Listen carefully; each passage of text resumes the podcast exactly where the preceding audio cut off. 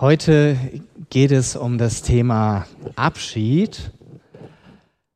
Verheißungsvoller Abschied habe ich äh, den Titel für diese Kurzpredigt genannt und ähm, ich wollte einfach mal fragen am Anfang, wer von euch verabschiedet sich nicht so gerne? Okay, da gehen so die Hälfte. Ja, ruft einfach mal rein, ich wiederhole das dann. weshalb verabschiedet ihr euch nicht gern? Mit Schmerz verbunden, okay. Okay, ja. Wenn es schön ist und man nicht gehen möchte, wäre es mit Schmerz verbunden. Wenn man bei Freunden ist und es gerade so toll ist, ne? Und man will noch zwei Stunden weiterspielen, ne? Oder den ganzen Tag, ja. Wenn es länger dauert, bis man sich wieder sieht. Wenn man voneinander getrennt wird, ja. Ja, ich äh, kann das auch gut nachvollziehen. Ich bin früher ganz viel auf Freizeiten gewesen und das war, das war immer so eine Woche ähm, als Teilnehmer und das waren immer so gute Zeiten, so eine gute Gemeinschaft und da wollte ich gar nicht nach Hause, ja. Und am Schluss gab es dann immer eine eine Abschiedskette, ja, wo dann auch alle Mitarbeiter standen und das war ewig lang. Äh, ähm, das, aber es tat echt weh, ja. Und das ist so. Abschied tut weh nach schönen Ereignissen oder auch wenn wir von lieben Menschen Abschied nehmen müssen. Wir haben das gerade hier in der Gemeinde. Brigitte Renzos ist am Sonntag verstorben und am Montag wird sie beerdigt. Und ich weiß auch von anderen hier aus der Gemeinde, die äh, ihre Eltern jetzt gehen lassen mussten und da auch Abschied nehmen müssen, sogar für immer. Das tut einfach nur weh. Und gerade wenn wir für bestimmte Zeiten von Menschen getrennt werden, dann ist das einfach was Schmerzvolles, was uns nachgeht. Himmelfahrt hat auch mit Abschied zu tun. Und in Johannes 16, 4 bis 6 lesen wir, was Jesus sagt. Er sagt, ich habe euch das alles nicht von Anfang an gesagt, weil ich ja bei euch war. Aber jetzt gehe ich zu dem, der mich beauftragt hat. Und keiner von euch fragt mich, wohin gehst du? Vielmehr seid ihr traurig, weil ich das zu euch gesagt habe. Jesus selbst war Mensch und er wusste, dass seine Jünger, die ja ihn drei Jahre begleitet haben, dass sie traurig sein würden, wenn er weggeht. Als er noch bei ihnen war, war das nicht nötig. Er war ja schließlich da. Sie konnten ihn alles fragen, er konnte ihnen alles erzählen. Aber jetzt war dieser Punkt da, wo Jesus wusste, jetzt werde ich gehen. Und deshalb spricht er mit seinen Jüngern darüber. Und wir haben das gerade in dem Bibeltext von Glory gehört. Er hat seinen Jüngern nochmal ganz viel erklärt und hat ihnen einen Auftrag gegeben. Und das finden wir alles in den sogenannten Abschiedsreden von Jesus. Er wollte sich nicht einfach aus dem Staub machen und verschwinden, sondern er wollte, dass sie mit dem Abschied zurechtkommen. Er wollte, dass sie damit gut klarkommen. Er wollte ihnen helfen. Und er wollte ihnen Hoffnung und Mut geben. Und trotzdem schmerzt das erstmal. Und Jesus thematisiert das. Er sagt, ja, ihr seid traurig.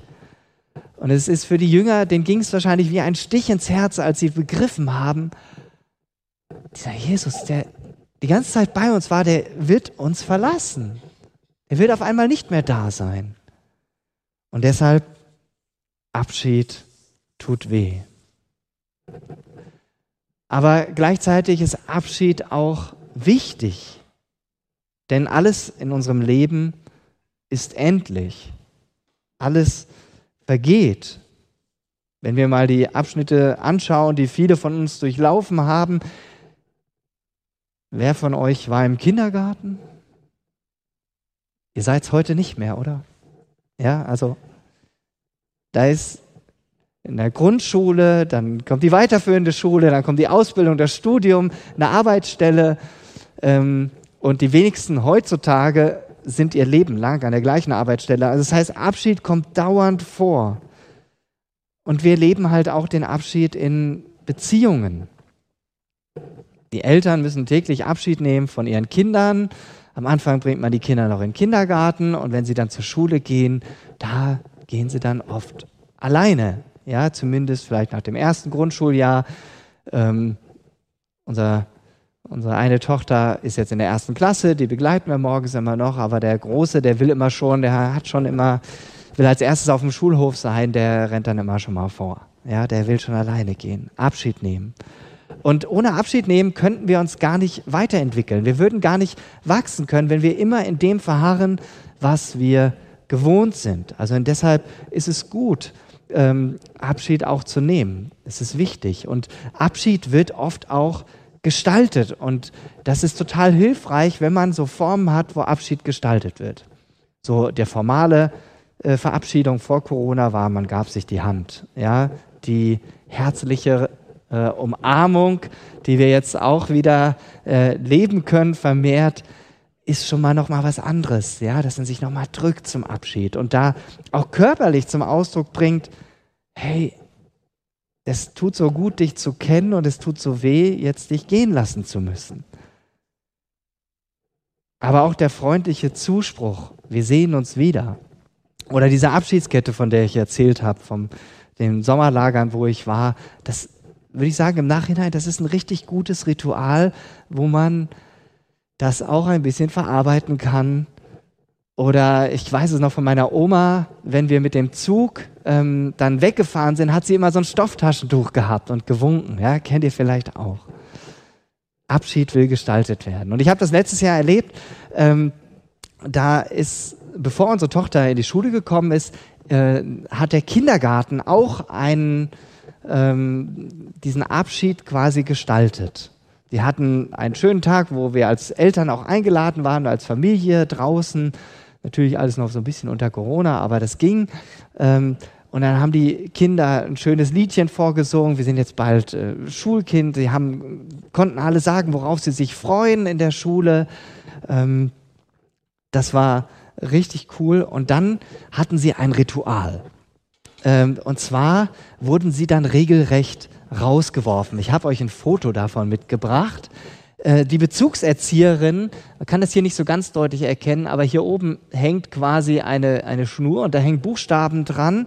Was da drauf steht, erzähle ich gleich. Und die Bezugserzieherin haben quasi das jeweilige Kind genommen und haben es dann am Schluss liebevoll auf diese Matte geworfen und darüber steht dieser Schriftzug Schulkind.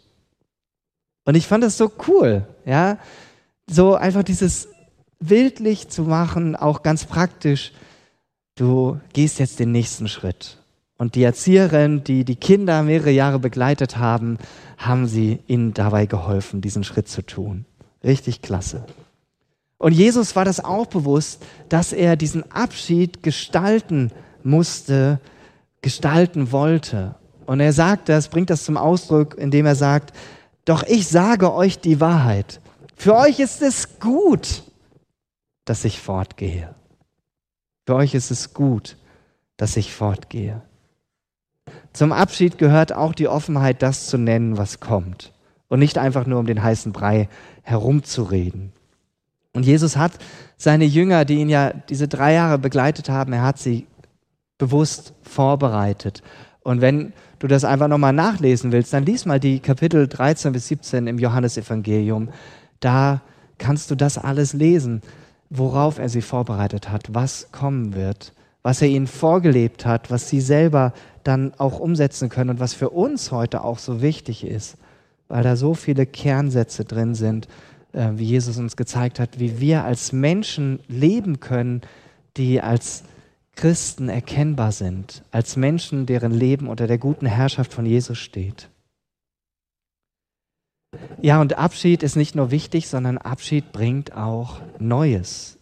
Jesus wusste, was kommt. Besser gesagt, er wusste, wer kommt.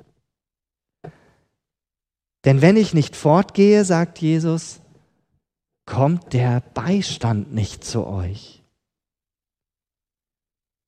Aber wenn ich fortgehe, werde ich ihn zu euch senden. Jesus wusste ganz genau, wenn ich hier bleibe, dann kann das, was mein Vater eigentlich schon als nächstes geplant hat, das kann dann nicht kommen. Und deshalb sagte er ihnen, hey, ich muss fortgehen. Jesus sah das größere Bild, das, was die Jünger noch gar nicht wissen oder erahnen konnten. Das war Jesus schon bekannt. Und er hatte schon diese Vorfreude darauf, auf das, was kommt, während seine Jünger noch traurig und bedröppelt dastanden über diese Nachricht, dass Jesus sie verlassen würde. Und Glory hat uns das gerade schon vorgelesen, wo die Jünger dann dastanden und Jesus vor ihren Augen in den Himmel emporgehoben wurde. Was für eine Szene. Ich glaube, da wäre ich schon gerne auch dabei gewesen. Schon abgefahren. Jesus erzählt ihnen noch und er segnet sie. Lese das nochmal.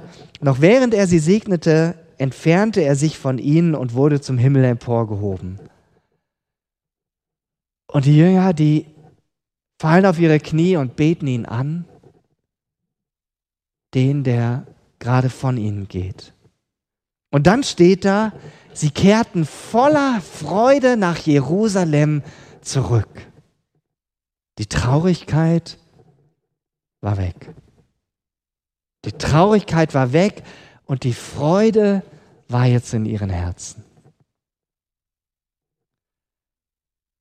Was bedeutet das für uns heute? Hier haben wir nochmal diese Szene.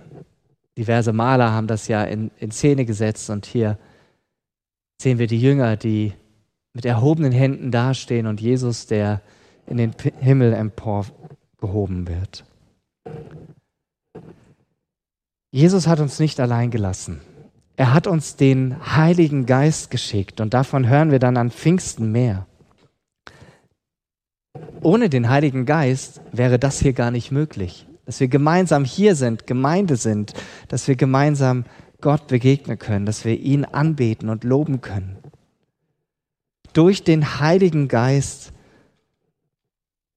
gibt es Gemeinde. Nicht nur hier, an unzähligen Orten auf dieser ganzen Welt gibt es Gemeinde. Sein Abschied, seine Himmelfahrt, seine Rückkehr zu Gott seinem Vater war die Grundlage dafür, dass jeder einzelne von uns, du und ich, überhaupt erst in eine lebendige Beziehung mit diesem Jesus treten können. Und in diese Beziehung ist wirklich jeder eingeladen. Und es gibt so, so viele Menschen, die jeder einzelne von uns auch kennt, der, die das noch nicht kennen, die noch nicht Jesus im Herzen haben, die sich noch nicht ihm anvertraut haben. Und das ist dieses große Geschenk, dieses Privileg, was wir haben dürfen und was wir nicht für uns behalten brauchen, sondern was wir teilen dürfen mit anderen Menschen. Deshalb sind wir hier in der Gemeinde, um das gemeinsam zu leben, davon mehr zu erfahren, aber dann auch erfüllt rauszugehen und das weiterzugeben und zu sagen, hey, ich kenne jemanden, der auch dein Leben hell machen will, der Freude in dein Leben hineinbringen will. Und deshalb finde ich es so wichtig, dass wir heute hier an Himmelfahrt auch zusammen sind und gemeinsam Gottesdienst feiern und auch gleich nach dem Gottesdienst ja noch die Möglichkeit haben, beim Mittagessen zusammen zu sein, Gemeinschaft zu haben, um gestärkt zu werden und dann wieder rausgehen zu können in unser Umfeld, um diese Freude weiterzutragen. Ja, und das, das geschieht dafür, möchte ich jetzt noch beten. Jesus, ich danke dir dafür, dass du zum Vater gegangen bist und dass du den Beistand, den Tröster, den Heiligen Geist geschickt hast, damit wir heute Gemeinde sein können. Deine Gemeinde. Du bist das Fundament, du bist die Grundlage, auf der wir stehen. Und ich danke dir dafür, dass du in unseren Herzen lebst und dass du aber auch aus uns heraussprudeln willst, bei den Menschen, mit denen wir zu tun haben, jeden Tag. Herr, lass uns Menschen sein, die das nicht nur im Herzen tragen, sondern die das auch auf den Lippen haben und das teilen. Durch das, was wir sagen und das, was wir tun. Und dass wir dadurch einfach deine gute Botschaft, dich selbst zu den Menschen bringen können. Amen.